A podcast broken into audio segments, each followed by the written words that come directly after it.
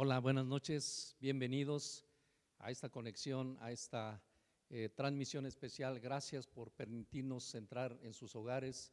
Muchas gracias, eh, son bienvenidos todos a esta reunión. Y hoy tenemos un, un orador especial, muy amado, muy querido, también por nuestra iglesia, es nuestro pastor eh, Jesús Segura, que le damos la más cordial bienvenida y hoy él nos va a compartir la palabra de Dios y les invitamos a que permanezcan ahí en casa. Eh, va a ser un mensaje de gran bendición. Así es que le dejo el micrófono al pastor. Bienvenido, pastor. Gracias por estar con nosotros. Gracias, Pepe. Querida familia, qué gusto verlos. De verdad que es un, es un gusto para mí siempre estar aquí. Eh, los, los he visto en algunas conexiones tengo ganas de verlos, saludarles, abrazarles, pero estamos, estamos juntos, estamos alabando al Señor y, y cada vez falta menos tiempo. Vamos, vamos ganando tiempo y vamos ganando espacio en muchas cosas. Y les manda un saludo mi esposa también. Y estamos muy, muy contentos porque en medio de todo esto hemos podido ver la fidelidad de Dios y, hemos seguido y, juntos y nos hemos mantenido y hasta hemos crecido. Y yo les doy pues un saludo muy, muy afectuoso. Y en esta noche, eh, pues yo quiero compartir sobre, sobre el Día de Gracias, que es un día que, que pues por tradición empezó, ahorita voy a darles un poquito de la historia, empezó en, los Estados Unidos esta, esta celebración, pero esta celebración es, es para el pueblo cristiano. Creo que, creo que la más importante, porque es un día de darle gracias a Dios por todos los favores recibidos. Voy a tomarme unos minutitos para darles una introducción del origen de esta, de esta celebración. Y en noviembre de 1620 embarcaron 102 hombres y mujeres en un barco llamado Mayflower y eran, eran unos cristianos, se les llama ahora los peregrinos, que, eh, que estaban, en, estaban en Inglaterra ahí estaban en una iglesia y recibieron el Espíritu Santo y, hubo conflictos y sufrieron, sufrieron persecución y determinaron eh, salir de ahí porque, porque o se salían o, iban por ellos, entonces eh, tenían que protegerse de ese azote y, se subieron a este barco y estuvieron una larga, larga travesía que no estaba planeada, no tenían, no, tenían los, los, víveres suficientes para embarcarse, eh, era invierno, eh, tardaron más de 66 días en llegar al otro continente y hubo muertes y hubo, hubo cosas terribles, hambre y pues fue algo muy, muy, muy fuerte que, sucedió. Pero este hecho, este hecho que parecía terrible, fue la llave de la apertura para el Evangelio para todo el continente americano. ¿Sí? Entonces, eh, los nativos que cuando, cuando, los vieron, los recibieron, les dieron comida, les dieron tierra, los, los apoyaron, estaba la mano de Dios sobre ellos. Y, llegaron a, a, un lugar que se llama Plymouth Rock en el 11 de diciembre de 1620 y el primer invierno fue muy duro para ellos, pero en el siguiente otoño, otoño ellos tuvieron una buena cosecha de las semillas que ellos plantaron y decidieron celebrando, decidieron celebrarlo con una cena de gracias, incluyendo a los indios que los habían, que los habían eh, recibido y que gracias a lo que ellos les, les, dieron, pues pudieron sobrevivir y pudieron sembrar y pudieron aprender y pudieron aprender muchas cosas. Es impactante conocer la historia del origen de esta celebración porque, porque esto fue una, una, marca que, que nos ha bendecido desde esos años, de 1621 a la fecha, el, Evangelio se ha seguido extendiendo por todos lados. Y, ese fue el, origen del cristianismo en México.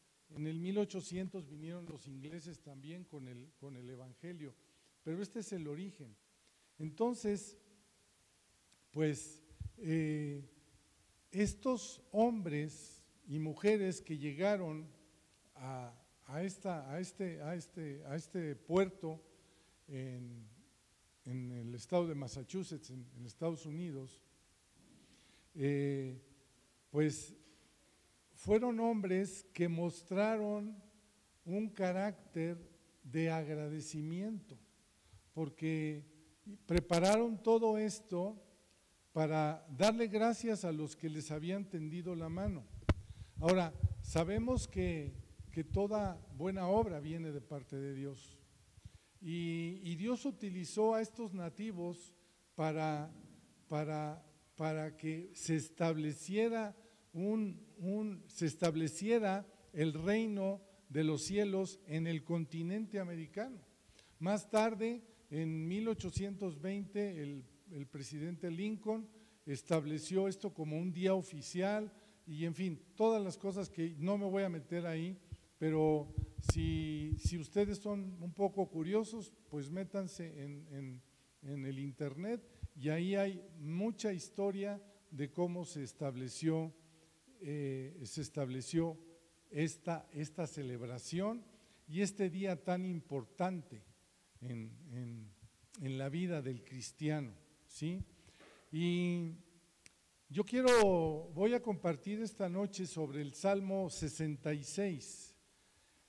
Y en este capítulo aparece tres veces la palabra Sela, S-E-L-A-H, y es una palabra que, viene 37 veces en los Salmos y tres veces en Habacuc. Y han buscado, han buscado, eh, han buscado eh, definiciones, pero textualmente no, no, no hay una definición clara, pero lo que significa es hacer una pausa y reflexionar. Este es el significado más cercano que los teólogos han dado. Y en cualquier sentido es un buen consejo hacer una pausa. ¿Sí? El ritmo de vida nos lleva a hacer cosas en automático. No digo que estén mal, algunas sí están mal, pero otras no están mal, pero simplemente hacemos cosas con buenas intenciones, pero a veces no, no salen las cosas muy bien o no es lo mejor que podemos hacer. Entonces, esta, esta, esta palabra cela es un momento de parar y reflexionar para ver primero cómo estamos, cómo estamos haciendo las cosas. Segundo, eh, ¿qué estamos haciendo? Después, como tercer punto, ¿qué podemos corregir? Como cuarto, ¿qué debemos de quitar? Y como quinto, ¿qué debemos incluir? Y yo voy a, voy a dar un, voy a, voy, a, voy a empezar a leer este, este Salmo 66 desde el verso 1 y vamos a ir eh, desmenuzando un poquito esta, esta, este, este, salmo y, vamos a parar donde, donde dice Sela, ahí vamos a parar y vamos a tratar, vamos a escudriñar la palabra, porque Dios nos va a estar hablando en este tiempo a, todos, a todos nosotros. Dice, verso 1, aclamad a Dios con alegría toda la tierra, cantad gloria a su nombre, poned gloria en su alabanza, decid a Dios cuán asombrosas son tus obras, por la grandeza de tu poder se, someterán a ti tus enemigos. Toda la tierra te adorará y cantará a ti, cantarán tu nombre, Sela. Hacemos una pausa. Todo, todo el mundo en, la, en, nuestro, en nuestro léxico diario que hablamos, le damos gracias a Dios o clamamos a Dios cuando hay una situación que una situación complicada, decimos, Señor, ayúdame, o Señor, gracias. Y es un clamor. Y, y, esto, esto ha perdido peso. El ser, el darle gracias a Dios, es parte de hasta de un lenguaje un lenguaje que, usamos cotidianamente. Sí, pues estamos hablando algo y decimos, pues gracias a Dios esto y gracias a Dios lo otro, y está muy bien eso, pero, pero cela, o sea, para un poquito y, ve qué significa el aclamar a Dios. La primera cosa que vemos es la alabanza a Dios porque lo que Él hace es asombroso. O sea, tenemos que parar a ver, cada vez que decimos gracias a Dios es, wow, o sea, Señor, cosas grandes haces, ¿sí? Eh, eh, eh, Dios hizo la creación, Dios es la perfección, todo lo, todo lo que no nos podemos imaginar, cómo, cómo, cómo, cómo, cómo se engendra un bebé, cómo se desarrolla, es algo, es algo tremendo que nos que nos maravilla, porque la ciencia no, no, no, no puede explicar hasta hoy cómo, cómo se forma todo y cómo, cómo es la maravilla de, de, muchas cosas que Dios hace.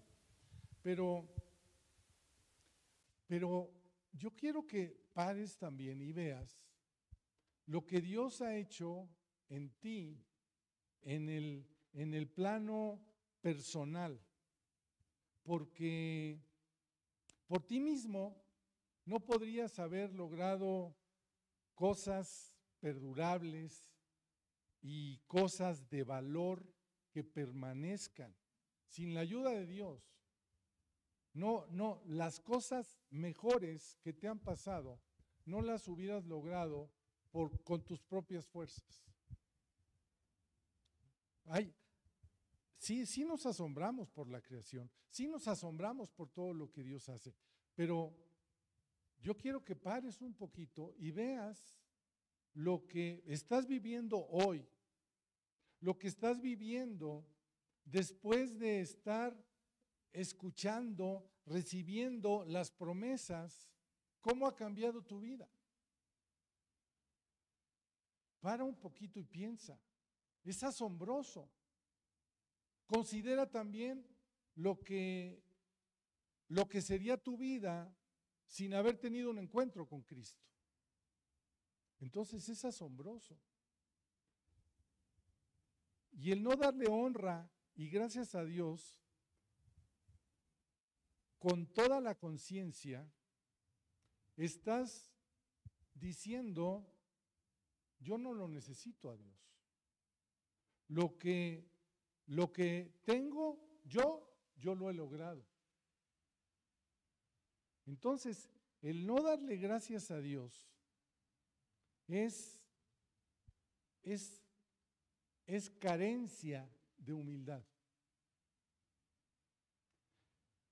Es, si no te haces un acto de humildad ante la grandeza de Dios por lo que ha hecho en ti, ya hablamos de la creación y maravilloso es Dios que hizo los cielos y la tierra, pero maravilloso es Dios por lo que ha hecho en tu vida por lo que ha hecho, por lo bueno que ha hecho en mi vida y por lo bueno que ha hecho en tu vida, hay que exaltarle. Y sin honra no hay recompensa. Tenemos que ser humildes para alabar a Dios. El estribillo de gracias a Dios está bien, pero cuando digas gracias a Dios, para un poquito y piensa que realmente Él es digno de gloria, de alabanza. Porque, ¿qué sería de ti? ¿Qué sería de mí si Él no, como dice la canción esa, si Él no hubiera llegado, ¿cómo estaría tu vida? Entonces es asombroso y gracias a Dios.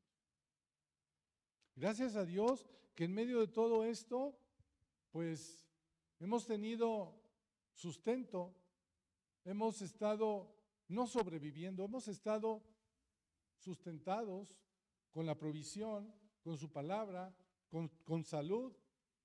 Hemos tenido algunas dificultades, pero, pero Dios está con nosotros y es asombroso Dios.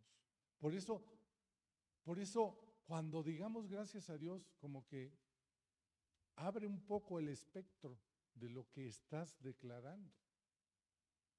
Porque si vemos, vemos, vemos una montaña maravillosa, vemos una cascada y decimos, wow, qué grande es Dios, mira qué maravilla.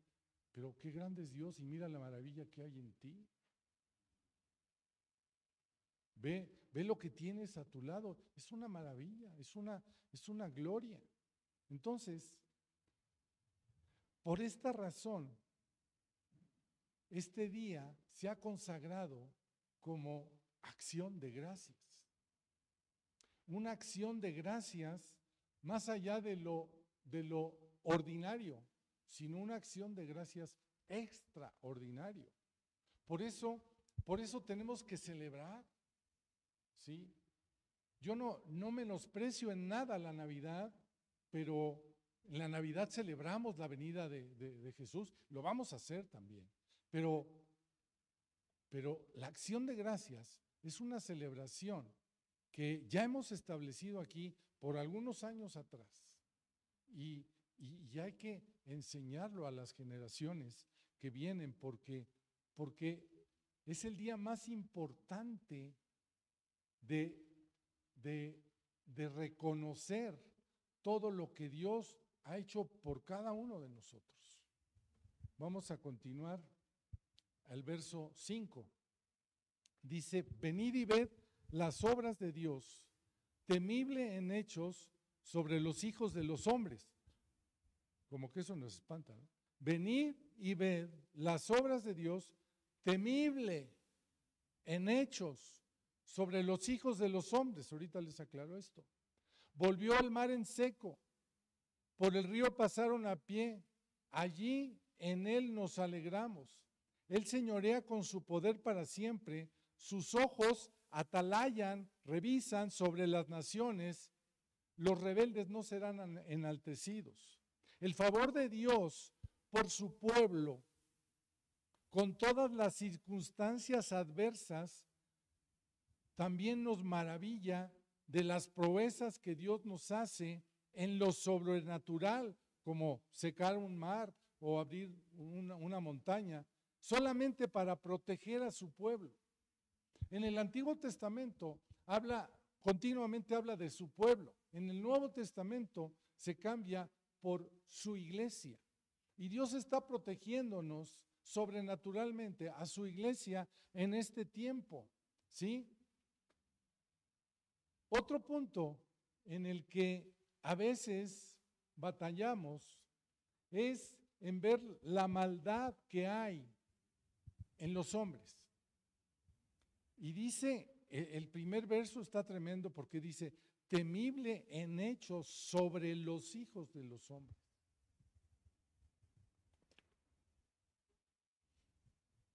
Todos, todos somos creación de Dios. Y toda la, toda la procreación ha sido a través del hombre. Dios hace juicio, dice temible es Temible es, son los hechos de Dios sobre los hijos de los hombres. Cuando nosotros recibimos a Cristo, somos una nueva criatura y, y dice en el Evangelio según San Juan que Él nos dio la potestad de ser hechos hijos de Dios. O sea, que el juicio de Dios viene sobre los hijos de los hombres,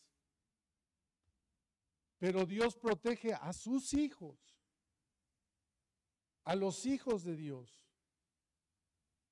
Hay una diferencia, porque nosotros queremos buscar venganza y buscamos al hombre que hizo tal o cual cosa, pero realmente el juicio lo hace Dios tenemos que quitar de nuestro corazón el, el decir, este hombre es malo o hizo mal y Dios lo va a juzgar. No te metas en más profundidades. Yo sé que hay muchas personas que, que, que, no, nos han hecho daño a lo mejor y queremos establecer un juicio contra ellos. Pero Dios pelea nuestras batallas. Ese, ese, primer verso que leí ahorita está, está de cuidado, temible los hechos de Dios contra, contra, contra los que están, contra su pueblo, que somos nosotros, que somos la iglesia. Y eso nos roba a veces mucho la paz. Y vemos, vemos, vemos a los hombres haciendo cosas terribles y estamos luchando contra lo que los hombres piensan o dicen. Quítate de eso encima. Dios va a juzgar. Dios dice temible. ¿Sí? Bueno.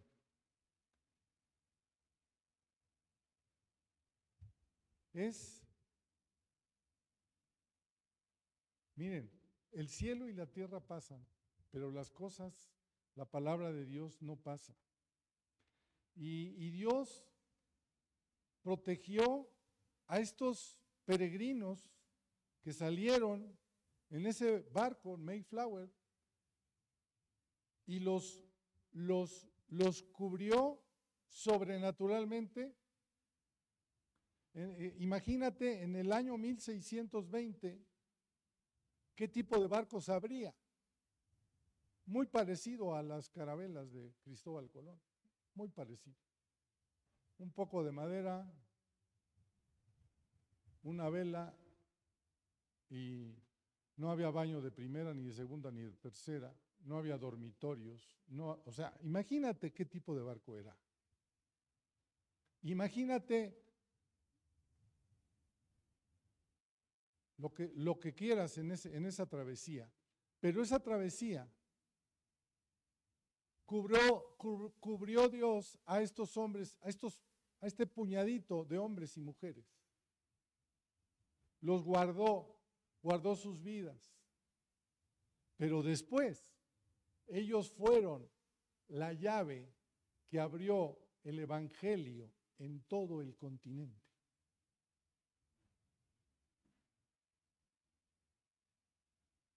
Una protección sobrenatural con un propósito eterno.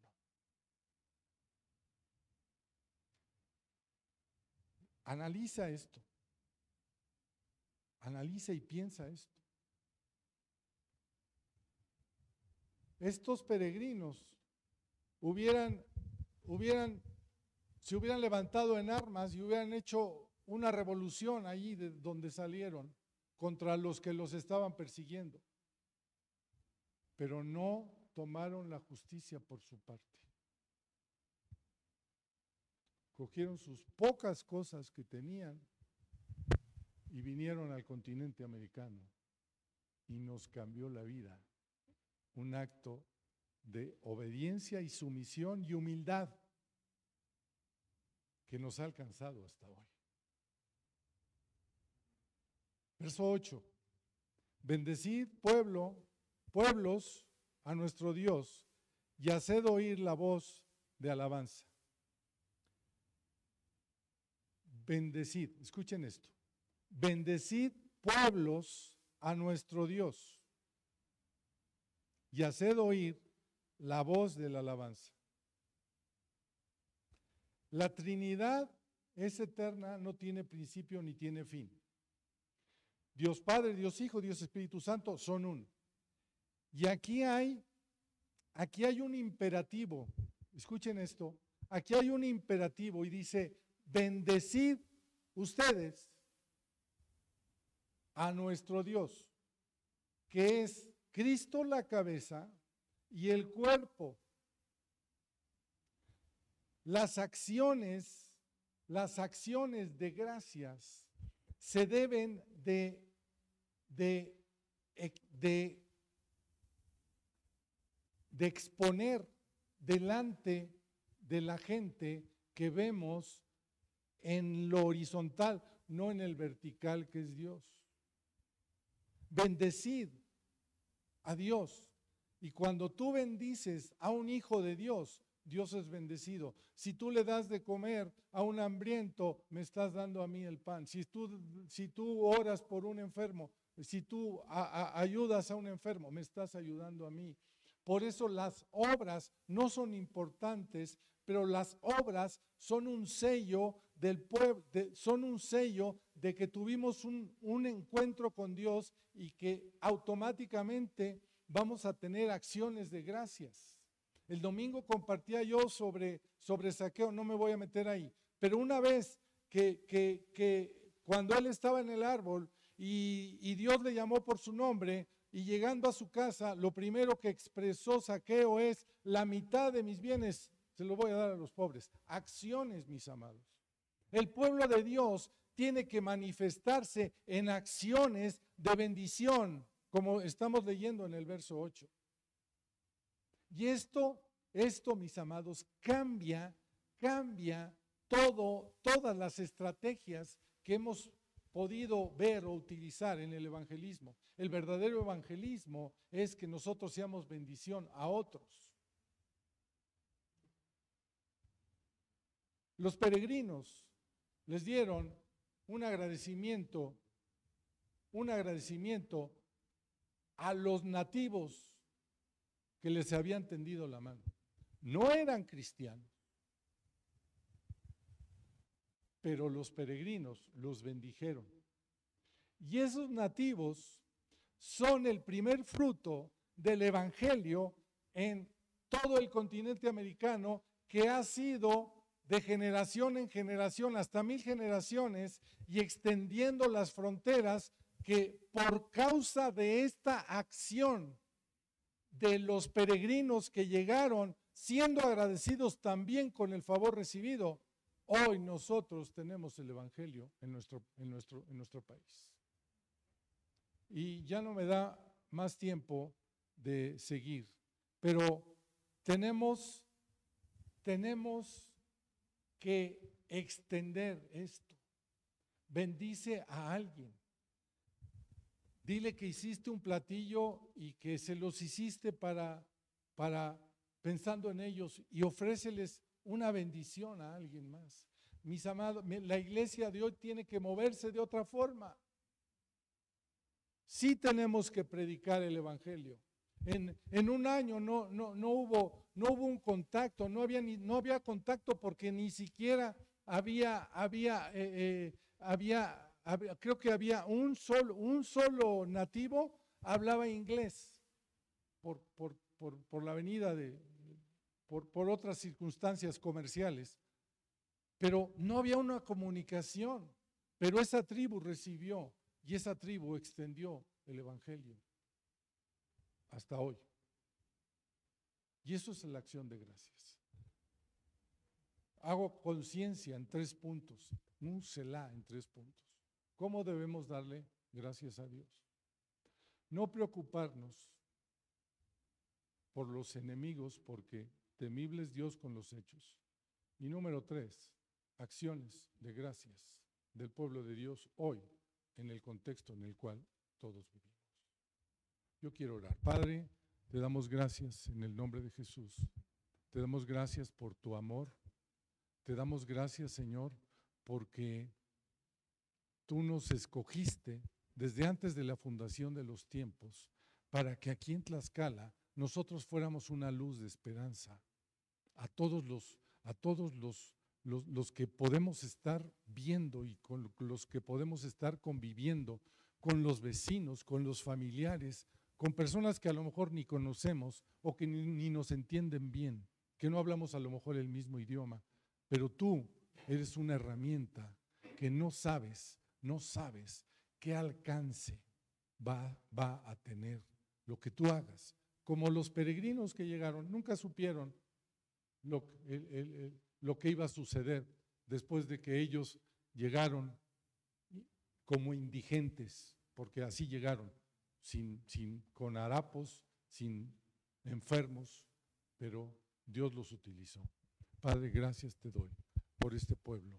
Y si hay alguno que está aquí por primera vez y nunca ha oído de, de la palabra de Dios, es necesario hacer una oración, porque Dios perdona tus pecados y Dios te hace parte de su reino mediante una breve declaración.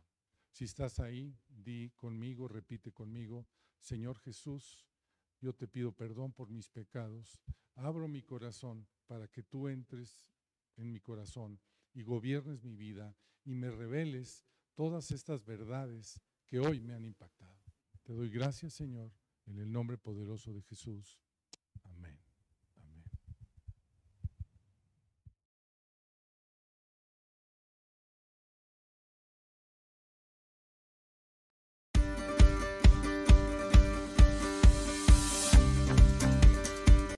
Gracias por conectarte con nosotros. Te recordamos que nuestras reuniones generales son los domingos a las 11 de la mañana y los miércoles a las 8 de la noche. Conéctate por Facebook y por YouTube. Búscanos como Amistad Tlaxcala.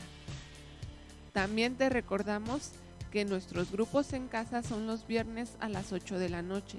Conéctate a Zoom para poder compartir con todos este tiempo de bendición y de convivencia. Hola, el día de hoy te quiero invitar a que te conectes todos los lunes a las 7 de la noche por Zoom a la reunión de adolescentes, en donde cada lunes se expone un tema para edificarnos, pero también para guiarnos en esta etapa tan vulnerable y controversial.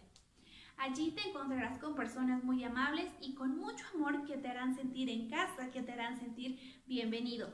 También te harán pasar un rato muy bonito, un rato muy agradable, un rato lleno de risas, de diversión, de dinámicas, pero sobre todo de la presencia de Dios.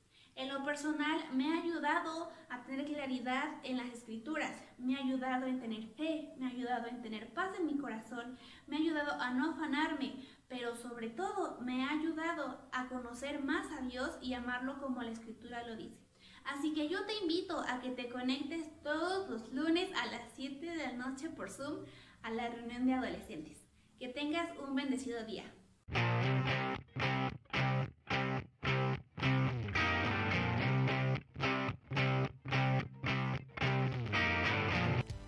A los niños les recordamos que todos los domingos sale una clase especial para ellos. Búscala en nuestros canales de Facebook y de YouTube. Y también les recordamos a las mujeres que estamos ya teniendo un discipulado especial para ellas. Si te interesa conectarte, escríbenos para poder darte los horarios y los diferentes grupos que se, que se reúnen y puedas elegir el que te quede, el que te convenga más. No te pierdas todos los días la reflexión de la palabra a través del tiempo con Dios. Busca las cápsulas que salen en Facebook y en YouTube.